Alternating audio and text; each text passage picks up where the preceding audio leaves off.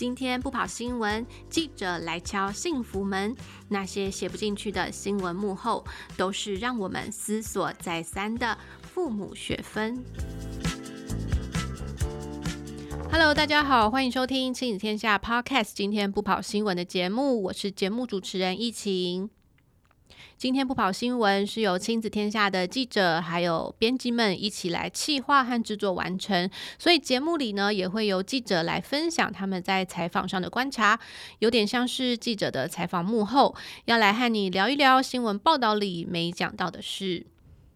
很多人认识亲子天下哦，可能都是透过杂志啊，或是在脸书这种呃社群媒体上面哦，看到粉丝页上的文章啊，呃，或是像在黄医师的粉丝页也有很多亲子天下的文章哦。但是不管怎么样，好像多数人就是听到亲子天下想到的都是文字为主的这种报道。不过其实啊，亲子天下投入影音报道有一段时间了，只是可能因为亲子天下不是电视台，所以可能内容上面就没有那么多，那么的铺天盖地，然后跟大家说 “hello hello”，我们在做影音这样子，所以我们的影音报道它就有点像是在文字以外来给大家另一种贴近报道的角度哦。那我自己觉得呢，其实影音报道里面呢、又尤其是人物的报道，更是可以从这个画面里面看到很多受访者的情绪哦。那这部分其实是要比文字或是照片要来得更有张力。那所以今天的节目呢，我们就邀请到了亲子天下媒体中心的影音专案主编曾千颖。要来和大家聊一聊，哎，这个影音报道哦，到底是什么样子哦？那他自己在做这个影音报道的时候，又有什么样的呃想法？然后他今天呢，也会来跟我们分享一下他的一个最近的一些作品。好，那我们就先请千影来跟听众朋友打个招呼。千影好。大家好，我是亲子天下的影音制作千颖，那这是我 第一次录 podcast，所以这是我人生中的新业。就像我之前是平面摄影，然后踏入影音的领域，也就像我踏入人生的新业一样，所以觉得非常的有趣。是，千影之前是拍照的摄影哦，对，那你大概是什么时候开始做影音的啊？你还记得吗？我。呃，我从事平面摄影，就媒体都在媒体的采访、平面摄影跟报道，已经可能二十几年。然后，呃，影音是最近五年来在亲子天下工作的时候才接触的。嗯嗯嗯，对，所以千颖其实非常资深。那你自己觉得，就是从摄影然后转做影音，这中间有什么样的差别啊？这两个素材之间？根本是天差地远，完全不同的东西。对，没有，就是我我觉得，呃，身为一个平面摄影，它等于是一个蛮传统的媒体的，嗯，非常长久的一个工作岗位，然后它也有非常好跟优良的传统价值，这样子。我觉得它跟影音最大不同就是，摄影它是非常。直觉性的一个过程，而且它的时间非常的短暂，就是你看的是那一个永恒的一刹那。它的玄妙之处在于，就是说你看不到的东西你就拍不到，但是你心里有的东西你就可以拍出来。那但是它跟影音当然非常不同，就是说，呃，在人力上，摄影师呃可以一个人比较独立作业，譬如说你去做一个采访。拍照，或者是你去自己去做一个平面报道的系列照片摄影专题，都是一个人可以执行出来的，所以他的作业方式也相对简单一点。嗯，对。但是影音就非常的不同，影音它是一个集众人之力才能够完成的工作，所以刚开始对我来讲也非常的不适应，就是说，因为对一个个比较个人的创作者，他比较习惯用。自己的想法去比较自由的去工作，但是因为影音它比较复杂，就是说它包括了呃，可能摄影脚本，然后事前的规划，还有跟受访者之前的一些嗯，可能你需要协调一些东西，还有它呈现的效果也是非常不同的，等于说它是一个不同创作方式嘛。那对我来讲，的确是很大的冲击。就是我，我确实花了很长的时间，包括就、哦、很多人都说你是平面摄影，应该哦，录影也很行吧？完全不这么一回事。这是平面摄影跟录影的摄影是这两回事。但是你可能也比较美的概念，这个是我没有办法否认的啦。但是就是说在，在呃拍摄的技巧跟能力，还有拍摄的。方式跟逻辑上面都是很不同的，这样对对。所以刚刚倩影就是有谈到，可能过去在摄影的工作上面是比较可以，就是让一个人就可以完成的工作，嗯、对。但是在影音上面，可能比较重视的是团队哈，对，就是从拍摄，然后到脚本，然后或是到后续的剪接，嗯，它其实是可以由不同的人来接力完成的一个作品，不是说它必须要是大家合力的创作，嗯、然后它的。故事的脚本，你的想法其实是非常的重要，等于是你所有工作最重要的一环。就是对我来讲，我当然认为，就是说，虽然接触了不同的创作形式，但是我觉得唯一不变的就是你想要怎么说故事，你想传达是什么。嗯。那影音在这上面，就是说，因为你必须要融合这么多的能力跟技术，但是它最重要的灵魂还是脚本嘛。对。那所以脚本等于是就是一个，因为。在我看来，就是一个烂脚本，永远 怎再怎么好的摄影导演都拍不出好片。但是一个好的脚本，但是那个拍的不大好，或者剪的不大好，还是可以形成一个蛮好的影片。这点也是蛮残忍的。是，所以其实这个好的脚本也是蛮重要的哦。嗯，那呃，牵引过去其实有拍过蛮多的名人哦，像是江正诚啊、炎亚纶，还有萧敬腾哦。那今天的节目呢，其实牵引要来分享的，哎，就是两位。很平凡的爸爸哦，是这个蔡杰爸还有孙于龙。那这两个人的名气哦，可能不是很大，然后也是比较平凡的呃爸爸这样子。但是哦，其实从牵引的角度来看，也是会觉得说他们两个人的故事其实和这些名人是一样的精彩哦。而且牵引在采访上面也有一些感动，所以这也是为什么牵引他自告奋勇要来，对，要来我们这个今天不跑新闻节目来跟大家分享。所以，首先想要先请千影来帮我们简单介绍一下，就是蔡杰爸跟孙瑜龙是谁呢？因为我们的呃听众朋友可能比较不知道他们的来历哦。呃，孙瑜龙是一位就是呃自闭儿的爸爸，那是老他老大是有雅思特质啊，但是老二是自闭症这样子。嗯，那蔡杰他是儿子也是自闭症。嗯嗯嗯嗯，所以他们都是特殊的父亲这样子。对对对，而且他们两个好像有一个共同点是说，他们都是全职在家来带这两个孩子，对，不对？嗯嗯，好啊。那我就很好奇，那时候一开始为什么倩影会想要去拍这两个人呢？嗯，就是在找题材的时候，你。当然还是希望就是有一个比较特殊的点，能够吸引读者的关注嘛，因为这是让读者吸引进来看最基本的一个要件。嗯、那他们两个当然就是也是有那么一点 stereotype，就是好像就是觉得，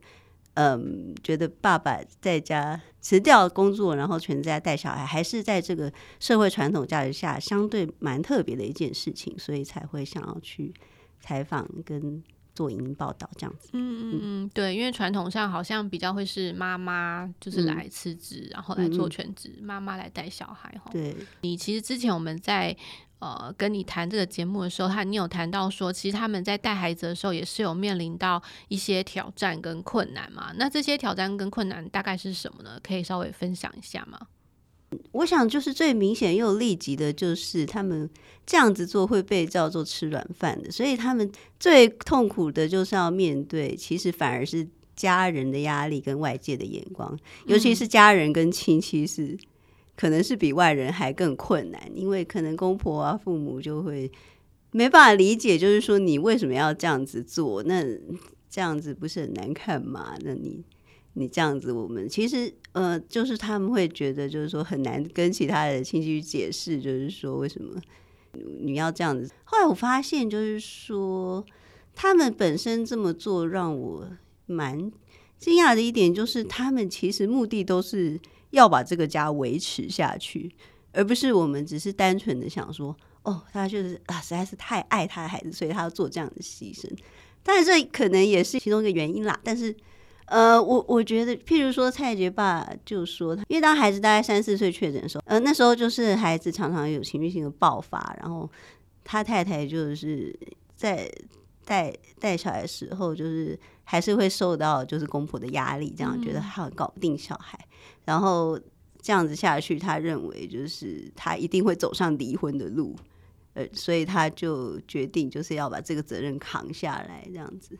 那孙玉龙也是，他觉得就是他那时候是呃衡量各种客观形势，他认为以种种的条件之下，那时候他的这个雅思的呃二儿子跟他是比较亲近的，然后带起来也比较呃会比太太辞职让他更容易带，所以他就决定要做这样的事情。他是说他纯粹是为了。他讲了一句我觉得蛮经典的话，就是说，当其他的亲友或父母在看这件事情，他们很没有办法沟通的时候，后来他就选择不沟通，因为他觉得他做的是为他们自己家庭最大利益着想，但是别人做的是去满足外面社会价值的眼光，那他觉得这是两个不同的事情，所以他觉得他不需要。再去为了这种事不断的去沟通，嗯，对，了解。所以听起来他们两个最大的挑战，其实是在面对这种亲友间的质疑，是，对，尤其呃，就是自己的父母或是这些亲友，他不像路人，可能今天遇到了，明天就不会再见面，就算了。亲人亲友是不会换的，啊，他们这一辈子都是。对，然后你可能今天讲一讲，然后就算你不见他，可能明年过年又会再遇到。嗯、对，其实所以蔡杰爸他有提到，就是说。他后来其实有，嗯，在带小孩的时候，他其实常常真的也是关在家里，因为他真的不想去面对那些亲友质疑的眼光。嗯。还有就是说，他选择让孩子做很多运动，一方面就是在孩子做运动的时候，他看到他是很快乐的；那另外一方面就是他可以独立跟着小孩一起进行一些活动，可以不需要。就是去面对外面这样子，对，嗯，不过不管怎么样，我听起来他们这两位爸爸的心理素质都蛮强的，哦，很惊人。对，就是都可以想到一些方法，然后来面对这些质疑的声音哦。嗯，对啊，我自己也是觉得，嗯，蛮厉害的，厉害啊。对，所以你看到他们两位爸爸有什么样的共同点，或是说？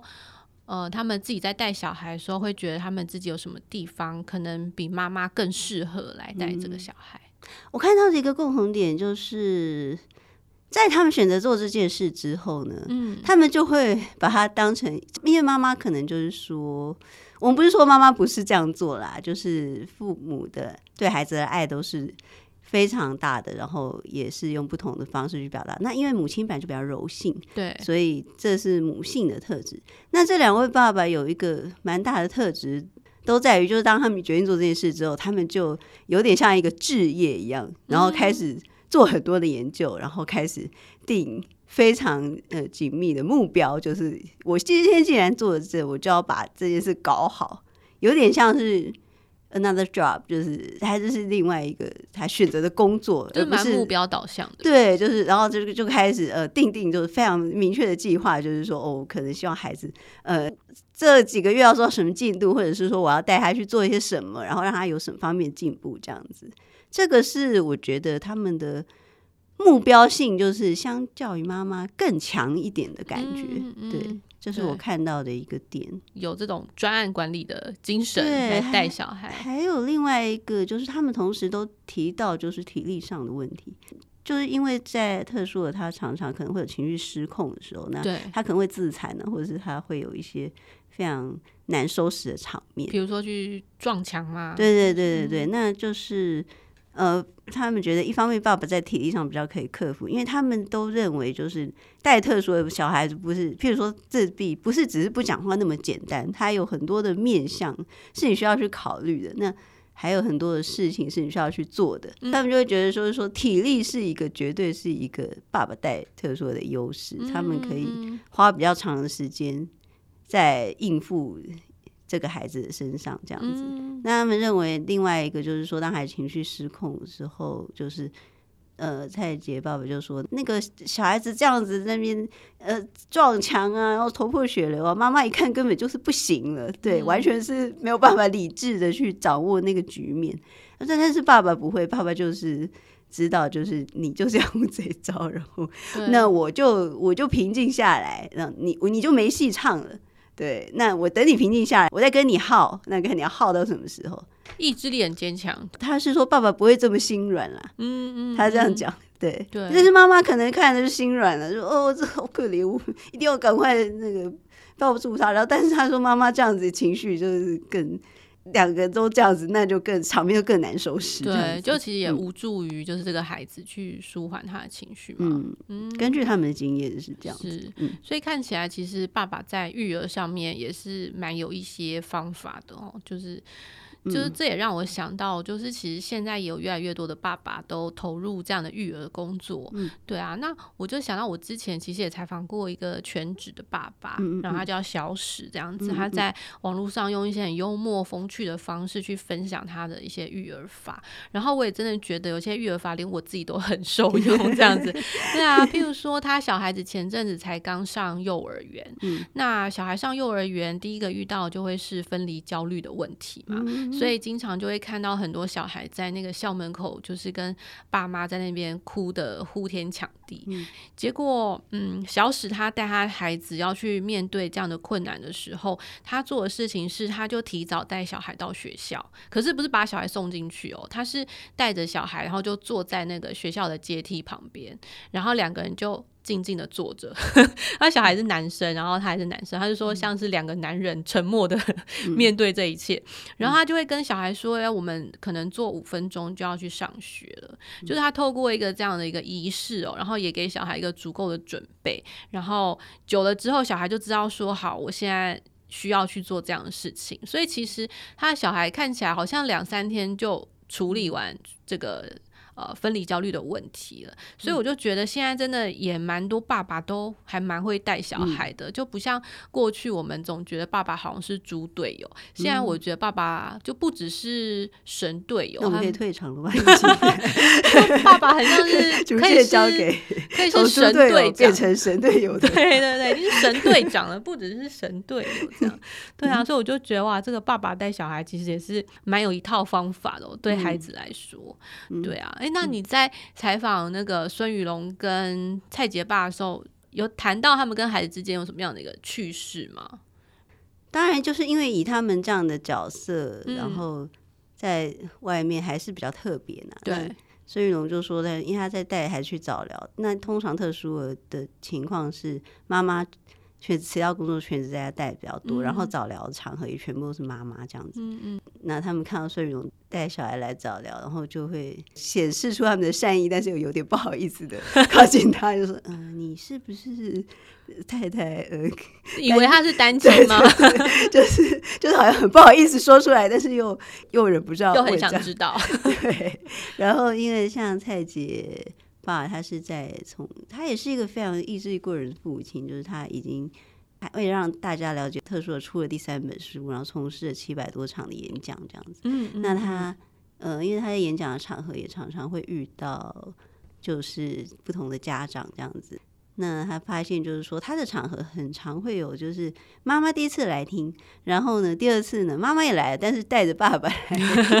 就是因为他在演讲里面可能会强调一些爸爸的。一些优势这样子，然后妈妈就会觉得，哦，好想要我的呃猪队友变神队友，然后 也到这边来，呃，像蔡杰爸一样，可以对 变成一位神队友这样子，嗯，那就会很特殊的就是，他说，哎，第二次就会有爸爸。被妈妈一起拉来，然后但成效如何？这我就对对，妈妈希望带爸爸一起来洗脑，这样对，希望可以让爸爸一起来参与这个工作。嗯，这个是我听到他们比较。有趣的地方，这样子。嗯，嗯好，那才这次啊，就是千颖特别想要来分享这两位爸爸，一定是你在采访过程当中可能有一些感动或者是启发。那我想我请千颖跟我们分享说，这中间让你觉得特别感动的事情是什么？嗯，我可能还要是要先说一下，刚才有讲到一个，就是说，当他们就是在决定要做这件事情的时候，他们会比较很倾向于用一个置业或是专案管理的态度来带孩子。现实是残酷的，就是理想的状况，你可能可以从数据书本得到一些，但是在孩子身上常常就是不适用，尤其是特殊儿，就是很多事情他必须要尝试千万次，他才会有那么一点一点的进步。嗯，嗯，嗯，那这些这些事情都是他们必须要从时间跟经验的去磨练，才可以得到这样子的经验法则，才然后再去带领孩子。你说蔡杰爸是对蔡杰很严格，他其实一直强调，就是说，虽然你自闭症，但并不代表你什么时候不用做。这个是他，因为他的目标就是希望可以将让他的孩子还是可以以后有独立的能力，虽然看起来非常的困难，但是他还是很坚持用一步一脚印的。有非常坚强的意志要去带领他这样做，对，就蔡姐爸嘛、嗯，对，就是说刚刚讲到，就是说他是说啊，男孩子天生就是来克妈妈的，对，然后他说他让他做很多运动，譬如说呃，直排轮、独轮车，那很多都不是那么容易，那尤其他是特殊的，他或是呃游泳，蔡姐游泳可以，后来可以游得很好，但是这些全部你看起来他现在好像。呃，行动自如，做得很好，但是其实他刚开始是非常非常辛苦的。嗯、那孩子一定有，不管特殊的或者是嗯一般的孩子，一定有不想做的时候，会有累的时候，会有想会有跌倒的时候。对，那他说，嗯，妈妈可能看到小孩子跌倒，就可能会想赶快去扶他，或者是、嗯、哦，就是很心疼啊，受伤了，好痛，赶快要秀秀 一下。对，但是他说他他认为他是一个爸爸，他就要教孩子。面对挑战的能力，因为外面的人不会对你这么好，但是你要面对的是外面的世界。嗯、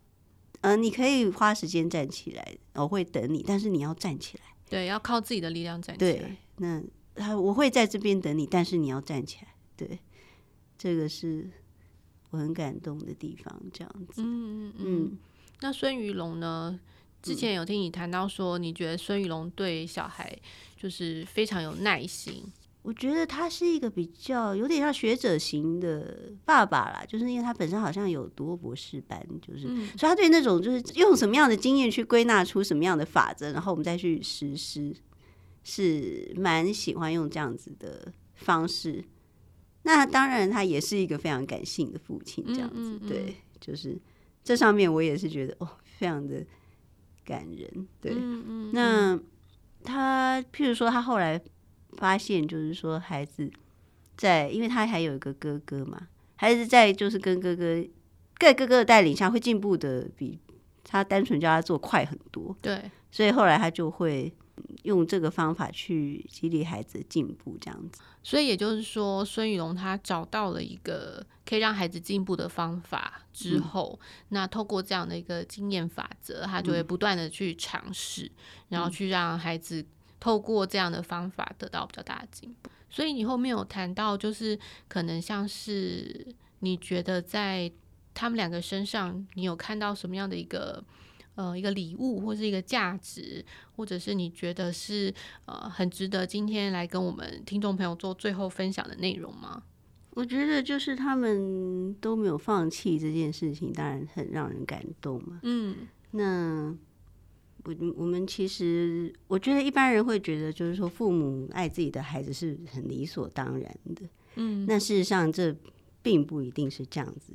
你在生活很困难的状况之下，你尤其像特殊儿，许多特殊儿的家庭，婚姻都是一个很大的挑战，嗯，也有很多单亲家庭，因为他们是生活上就面对了很多的痛苦，对，然后他们是觉得很难走过来。那所以放弃去奋战的人实在是太多了，当然不见得是特殊，就是说你我的生活都有遇到非常多的磨难。那当我我们自己的生活间，因为我们都是有孩子的人，嗯嗯，就说我们很常容易就是呃为了自己的某些考量而去呃去牺牲孩子的利益。我这样讲不知道会不会不是太贴切，但是我我我相信就是每个人在。呃，教养孩子或是带孩子的路上，都会面临很多的选择。那你不，当然我们你不可能每一件选择都一定是呃，一定是要维护孩子的，你一定会，因为我们面对的问题也是很多的，我们不是只有在面对孩子，我们还有我们的工作，我们还有我们自己的家庭，这样子。对，但是就是说，嗯，我我认为要选择放弃去奋战，有时候是真的比你继续奋战下去更容易。对，那所以其实我我那时候在采访，我有问蔡杰说，因为他们两个都嗯，对，我有问蔡杰爸，就是说你为什么可以有这么坚强的意志力，一直做这件事情，做这么，